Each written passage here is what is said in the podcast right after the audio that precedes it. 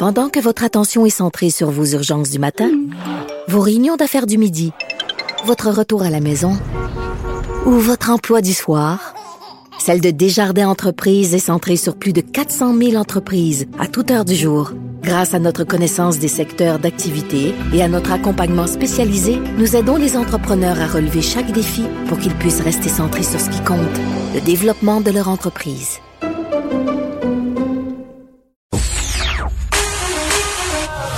Pour elle, une question sans réponse n'est pas une réponse. Geneviève Peterson. Cube Radio. Bon, je vais vous parler d'un livre, d'un roman que j'ai beaucoup aimé, puis par ailleurs, je parle jamais de ceux que j'aime pas parce qu'il y a tellement pas de place pour parler de littérature à la radio et à la télé que ça me tente pas de perdre mon temps.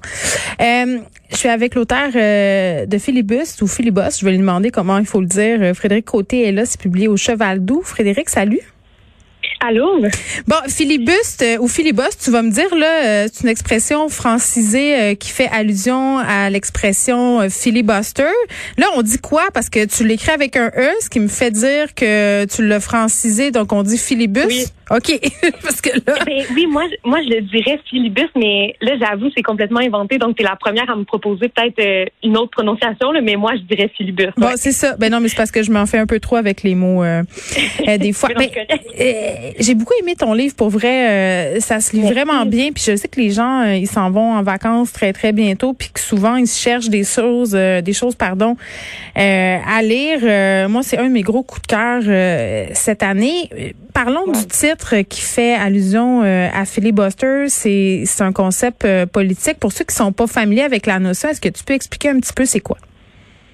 Euh, oui, en gros, dans le fond, c'est ça, c'est que c'est une mauvaise traduction du mot filibuster qui Oui. est une, une obstruction parlementaire. C'est que dans le fond, c'est vraiment une stratégie politique utilisée en chambre pour retarder l'adoption de certaines lois. Mm. Donc, euh, c'est de prendre la parole et de jamais céder son tour de parole. Comme ça, la loi sera pas votée Mm. euh, cette journée-là. Puis l'exemple que je cite dans mon livre, justement, c'est celui de Wendy Davis qui a utilisé le filibuster pour retarder l'adoption euh, d'une loi anti-avortement euh, aux États-Unis. Elle a parlé pendant 11 heures de temps. Oui, c'est c'était vraiment impressionnant. En fait, c'est devenu comme un, un monument de la culture aussi euh, populaire, pas juste politique. Là, vraiment, de l'avoir parlé 11 heures devant une salle remplie d'hommes, c'est c'est un moment euh, hyper émouvant de la politique américaine. Ouais, puis bon, euh, ils ont fait un film avec tout ça, mais euh, la parole ininterrompue, c'est intéressant parce que dans le livre, euh, bon, ça raconte l'histoire d'une famille. On le sait là que dans une unité familiale, la parole peut prendre tour à tour plusieurs formes, plusieurs places aussi. Il y a beaucoup de non-dits dans une famille. Il y a des familles où on dit trop d'affaires. Euh, c'est quoi la place de la parole dans cette famille-là, la famille que tu nous racontes, Frédéric Côté? Mais je trouve ça intéressant de dire justement euh, certaines familles où on a un peu le droit de tout dire. Je pense que cette famille-là, c'est un peu ça, mais que pas toutes les femmes de la famille ont ce même droit-là ou euh, la même place pour le faire.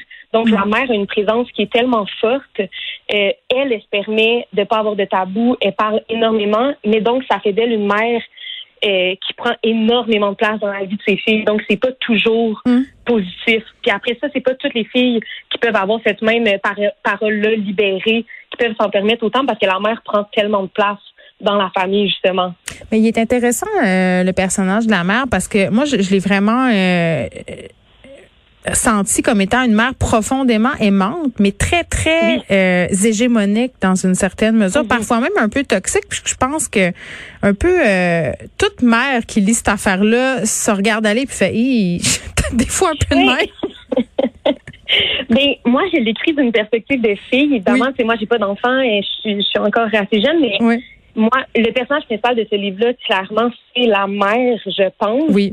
Puis euh, c'était vraiment important pour moi justement que oui, c'est une mère toxique, c'est une mère euh, qui a des gros défauts qui affectent ses enfants, Mm. mais c'est aussi une femme incroyable. C'est une femme euh, qui est un peu prisonnière de son de sa cellule familiale, Mm. prisonnière du devoir d'élever ses enfants, qui a pas d'aide de son mari vraiment, et qui a des qualités de femme qui sont admirables. Tu sais, elle, elle parle fort, elle est drôle, elle est belle, elle, elle est intelligente. C'est une femme incroyable, mais après ces qualités-là sont pas nécessairement des qualités qui sont propres à la maternité. Ouais, puis tu sens qu'elle est toujours un peu en combat intérieur entre justement le fait d'être mère, cette beauté-là, puis des fois euh, des affaires comme euh, c'était dimanche, puis il fallait encore que je sois une mère. Là, je paraphrase euh, évidemment, mais mais parlons de l'histoire parce que tu as choisi de la raconter en empruntant la voix, parce que c'est trois sœurs, une mère, un père, cette famille-là. La plus jeune des sœurs, bébé, on l'appelle bébé même si c'est une adulte. Les deux autres sœurs sont là, une médecin, une secrétaire médicale, je crois.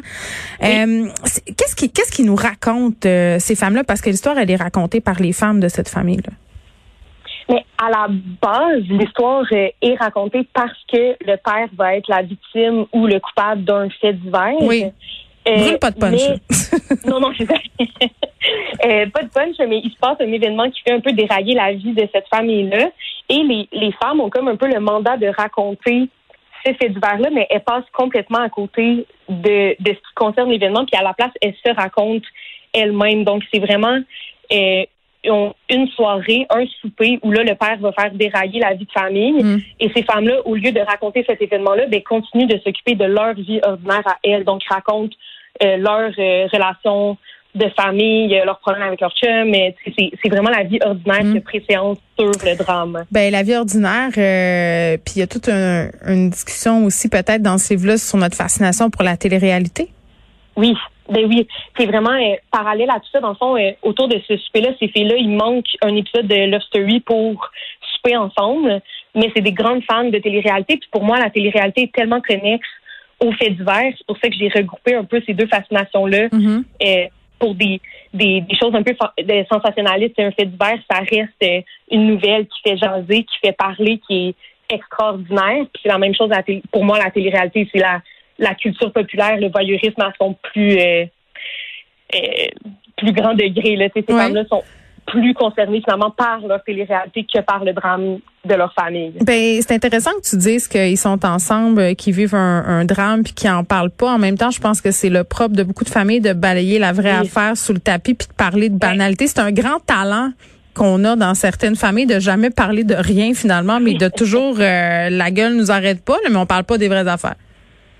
Oui, puis j'ai lu quelque part sur le livre que quelqu'un disait que ces femmes-là avaient pas d'affinité, mais finalement une complicité. Puis c'est exactement ce que je voulais écrire dans le fond. C'est des une famille, c'est ça pour moi. C'est des gens qui vont pas nécessairement bien ensemble, mais à force de milliers de soupers répétitifs les uns après les autres, ben on se développe un langage commun, une complicité euh, des insides familiales qui finalement deviennent une mm. tradition. Fait, donc oui, ces femmes-là une complicité qui surpasse tout le reste. Je veux qu'on parle un peu, euh, avant qu'on se quitte, Frédéric, de comment tu as travaillé ton texte, parce que je disais tantôt plusieurs voix. Euh, ça me faisait un peu penser, pas dans la façon dont c'est raconté, là, mais à la série des affaires. Puis je vous explique pourquoi. Mm. bon, c'est évidemment, ça raconte l'histoire d'une relation adultère et on a à la fois la vision de l'homme et la vision de la femme. Puis on voit qu'ils ont, une perspective complètement différente euh, de ce qui est en train de mhm. se passer. Toi, d'être de, de, dans la tête de plusieurs personnages, de présenter la version des faits de plusieurs personnages, qu'est-ce que ça t'a permis comme autrice? Mais ça, c'était hyper important pour moi de, de faire ressortir le fait que dans une famille, il peut avoir deux enfants, trois enfants, quatre enfants, personne va avoir la même version de l'enfance. oui. Personne va avoir. Tout le monde est traumatisé, mais pas pour les mêmes raisons. pas de la même manière, exactement. Puis euh, moi, étant dans une famille où justement j'ai une grande différence d'âge avec mes sœurs, je voulais mettre ça en scène, tu sais, le fait que non seulement on n'a pas la même version de notre enfance, mais on n'a même pas eu la même mère nécessairement. Tu sais, il y a eu des années il y a eu une évolution, il y a eu euh, une transformation chez nos parents. Euh, fait qu'on n'a vraiment pas vécu la même enfance. Puis ça, je trouve ça mm. euh, vraiment fascinant, c'est de montrer que personne vit un événement de la même façon, mais même personne vit le souper auquel on assiste de la même façon. Oui, le souper matriarcal et euh, le livre, je dirais pas pourquoi, donne vraiment très envie de manger des sandwichs aux œufs. la langue est super bien travaillée dans ton dans ton livre, l'oralité. Et là, comment tu as travaillé cette oralité-là? Mais c'est sûr que pour moi, c'était primordial que euh, les soupers, qui sont seulement des dialogues, donc plusieurs sections du livre, c'est le souper matriarcal, euh, fallait que ce soit non seulement réaliste, mais je voulais même que ce soit naturaliste.